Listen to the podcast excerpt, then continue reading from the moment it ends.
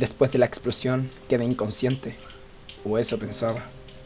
Abrí los ojos, vi las paredes húmedas, el techo lleno de hongos. Un ambiente desagradable. El olor de Thomas que llevaba muerto en la esquina hace más de una semana me daba náuseas y sinceramente no sé lo que iba a vomitar estando mi estómago vacío. Todo era plomo y negro. El sueño me invadía por completo.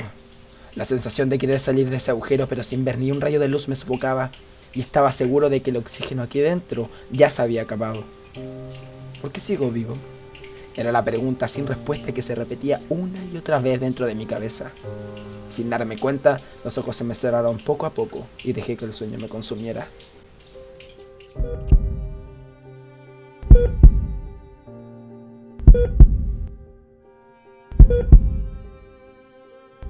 Me desperté aterrado en un hospital, recuperando mi conciencia lentamente. Giré la cabeza para poder ver por la ventana los autos que volaban con extrema precaución. Los enormes módulos uno arriba del otro formaban un laberinto.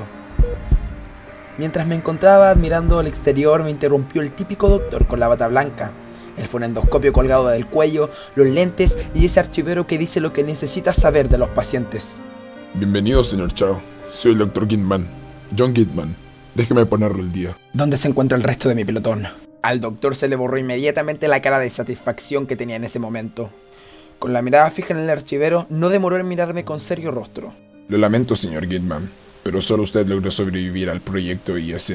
Hubo un instante melancólico en la habitación. Ni el doctor ni yo sabíamos cómo seguir la conversación.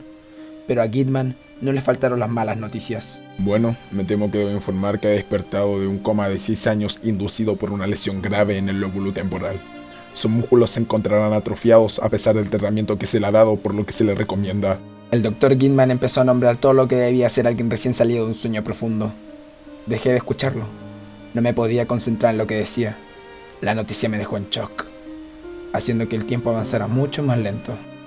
Tras las chocantes palabras de John, comencé poco a poco a recordar lo que sucedió. Lo que sucedió antes de todo.